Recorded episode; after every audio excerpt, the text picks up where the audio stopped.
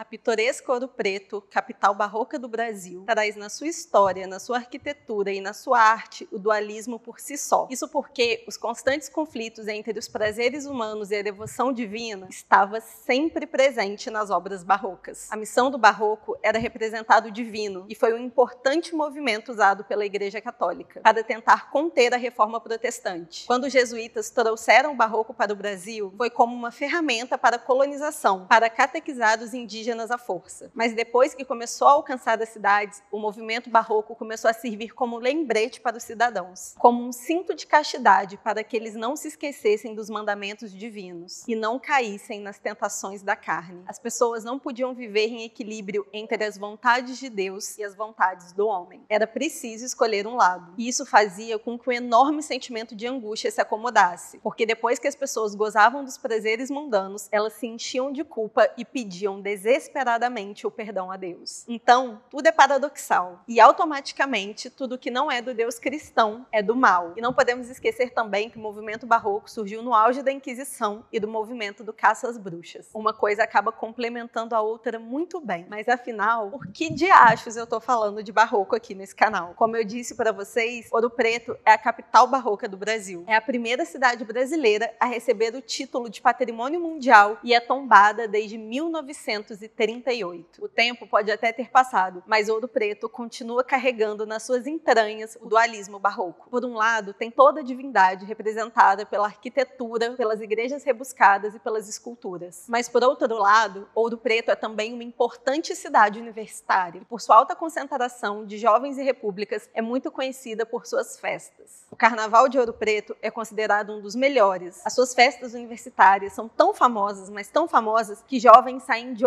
outros dos estados só para irem até elas. Então, por um lado, temos todo o peso divino que a cidade impõe, por outro lado, temos os mais puros prazeres da carne. E é nesse contexto que o caso de hoje está inserido.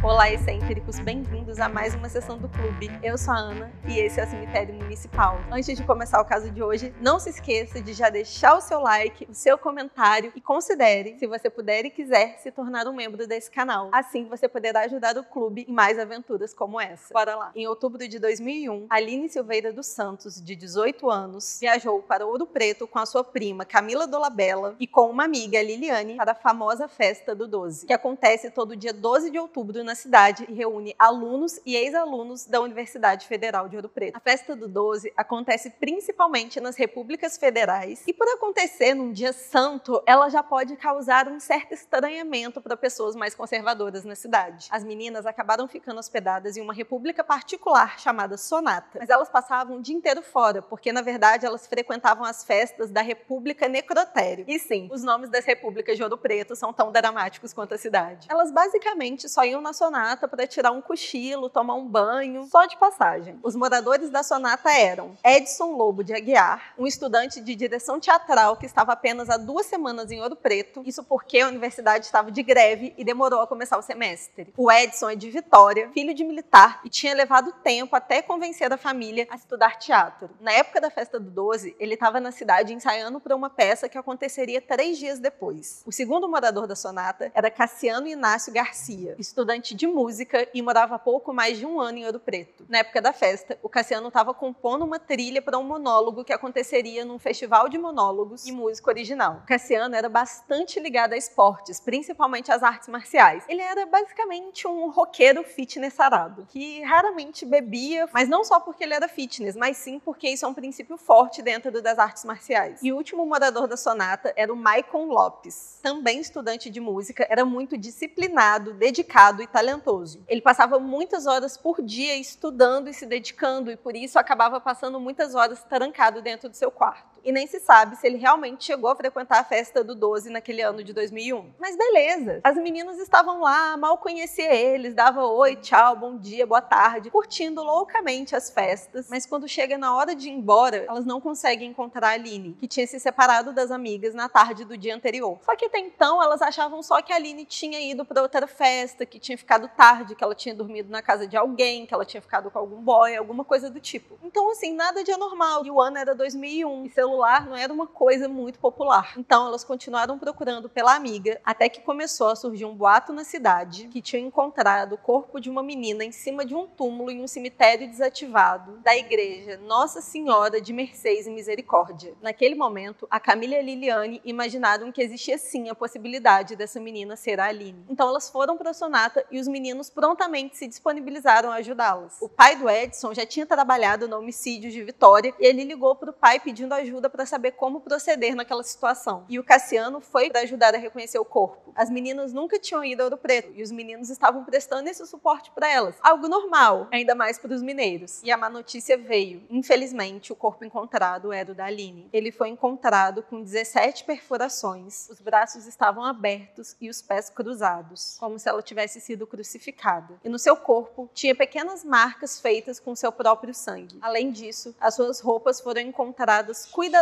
dobradas em um túmulo ao lado. E a primeira coisa que passa na cabeça dos policiais é que Aline tinha sido morta em um ritual macabro. E o delegado responsável pelo caso, um cristão fervoroso, também tinha convicção sobre isso. Então, antes de apurarem provas do crime, a polícia encontrou primeiro a suposta causa, o motivo, e depois seguiram moldando as investigações em cima das suas convicções. Com isso, os policiais ignoraram completamente evidências muito importantes. Por exemplo, sêmen foi encontrado no corpo da Aline e também alguns respingos em cima da sua roupa. Nunca fizeram testes e nunca tentaram encontrar o dono do sêmen, que pelas circunstâncias teria sido a última pessoa a estar com a Aline. Depois disso, a polícia também ignorou relatos de testemunhas que diziam ter visto a Aline com um traficante conhecido na cidade. E também deram uma leve ignorada no exame toxicológico da Aline, comprovando que ela tinha feito consumo de substâncias ilícitas. O exame toxicológico e o sêmen só serviram para uma coisa nesse caso, para montar uma imagem da Aline como uma jovem devassa e pecaminosa. Então, a polícia, ao invés de traçar uma linha do tempo e ir atrás de verdadeiras evidências, eles acharam uma atitude suspeita os meninos da Sonata estarem ajudando a Camila e a Aline. A Camila também foi vista como muito estranha aos olhos da polícia, porque ela também tinha um estilo de roqueira e usava o cabelo vermelho. E os meninos, por exemplo, faziam cursos que aos olhos de muito é coisa de vagabundo, de gente que não quer nada com a vida. Quando a polícia foi até a Sonata, eles encontraram alguns livros que o Edson tinha sobre RPG. O Edson jogava em Vitória e queria montar um grupo lá em Ouro Preto, só que até então ele ainda não tinha tido muito tempo para isso, porque ele tinha chegado há pouco tempo, estava na correria estudando, então os livros só estavam lá. Mas se você já assistiu os vídeos sobre o pânico satânico aqui no canal, você sabe que RPG já não tinha uma reputação muito boa. O jogo já estava associado naquela época ao satanismo e, consequentemente, os seus jogadores. Só bastou encontrar esses livros na sonata para a polícia ter certeza de que a Aline tinha sido morta durante uma partida de RPG. E ela estaria jogando com Edson, com Cassiano e com a Camila. Nesse momento da investigação, a Liliane simplesmente some da história. E um dos motivos para isso ter acontecido pode ser o fato dela ser menor de idade. Então, a partir de agora, ela não aparece mais. A versão da polícia, sustentada pelo Ministério Público, foi de que a Aline teria perdido o jogo e que teria sido punida com a própria morte. Sim, seria no caso a personagem dela teria morrido e aí ela morreu também na vida real. A convicção da polícia era tão forte que apenas três, quatro dias depois do crime, o delegado já dava declarações na imprensa de que a morte teria sido causada durante uma partida do RPG e que ele já tinha os seus suspeitos.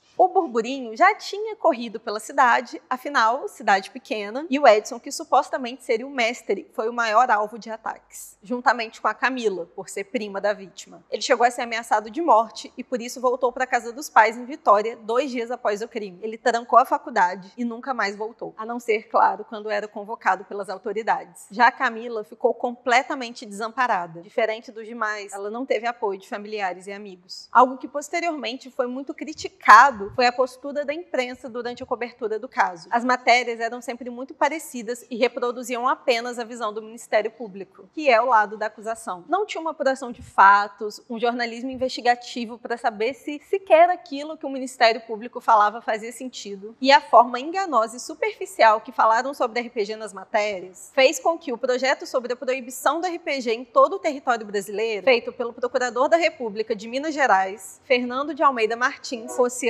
amplamente apoiado. E todos os jogadores de RPG naquela época passaram a ser vistos com maus olhos devido à grande campanha de desinformação. E todo esse teatro fez com que o verdadeiro foco do caso, que era descobrir quem realmente assassinou a Aline, ficasse de lado. E ela não era vista como uma grande vítima, ela era vista como uma libertinosa que acabou se metendo com coisa errada e se ferrou. E nas entrelinhas, os quatro jovens não estavam sendo acusados por terem matado a Aline, mas sim estavam sendo acusados pelos seus estilos de vida. O caso chegou num ponto que ele ficou completamente sem sentido, mas já era tarde demais para voltar atrás. O caso era tão fraco que só conseguiram prender os quatro acusados por duas semanas, quatro anos após o ocorrido. E depois, com o recurso da defesa, eles foram soltos. E apenas no dia 1 de julho de 2009, quase oito anos depois do crime, é que os réus foram ao julgamento. A promotoria pediu a pena máxima no Brasil, que é de 30 anos por homicídio triplamente qualificado para todos os quatro acusados. Após mais de 45 horas de julgamento, que ocorreu durante cinco dias, os quatro foram inocentados pelo júri popular, que aparentemente tinha mais bom senso do que a promotoria. Mesmo após o julgamento e o veredito, as matérias feitas para falar sobre a absolvição dos réus sempre voltavam para a questão do ritual macabro e do RPG. E pouco ou quase nada se fala sobre o crime em si, sobre quem então o teria cometido, perpetuando ainda mais preconceito, desinformação e impunidade. A Camila, o Edson, o Cassiano e o Michael, eles não davam entrevistas e tentavam seguir a vida deles da forma mais discreta possível, porque eles acreditavam que quanto mais eles se expusessem e tentassem justificar o lado deles, pior seria. Afinal, todos estavam no começo das suas vidas acadêmicas e profissionais e não queriam se prejudicar mais. O Michael e o Cassiano permaneceram em Ouro Preto e conseguiram continuar na faculdade. Eles tiveram apoio de amigos e familiares e eles também já eram um pouco mais velhos e estavam na cidade há mais tempo. O que não era o caso do Edson, que era o mais novo, calouro, tinha acabado de se mudar. Ele era o que estava mais longe de casa e era o principal alvo. Ele não teve estrutura psicológica para continuar lá. E tá tudo bem, mas ele acabou sendo muito prejudicado. Ele levou anos para conseguir concluir sua faculdade e teve bastante dificuldade para conseguir ingressar no mercado de trabalho. E a Camila, como eu já falei, ela ficou completamente desamparada e nós não sabemos muita coisa além disso. Ela permanece não querendo falar. Existem especulações de que o assassino da Aline foi realmente esse traficante. Ela teria feito uma compra com ele sem ter como pagar. Então, ela teria oferecido sexo como pagamento, o que explicaria as roupas dela estarem tão bem dobradinhas. A posição que ela se encontrava no momento da primeira facada dava a entender que o primeiro corte foi feito durante o ato sexual. Mas o que aconteceu ali, o real motivo pela morte, segue sendo uma incógnita. Mas nós sabemos que é comum dívidas de drogas terem fins trágicos. E como nunca fizeram uma testagem do sêmen, não dá nem para saber, na verdade, se teve alguma coisa a ver com esse traficante e acaba ficando tudo no campo da especulação. Porque a verdade é que pode não ser nada disso. A promotoria, após o julgamento, chegou a admitir que cometeu alguns erros durante a investigação, mas já era tarde demais. E esse caso é mais um exemplo de que não adianta estar na Constituição que o Estado é laico, se as pessoas que o representam são terrivelmente religiosas e não conseguem separar suas crenças e convicções da vida profissional, como é o caso do delegado que conduziu essa investigação. E por pura incompetência, desinformação e preconceito, vidas foram muito prejudicadas e a morte da Aline segue sem solução. Já está mais do que na hora da gente deixar o drama e o dualismo barroco pouco só no campo da arte. Tchau!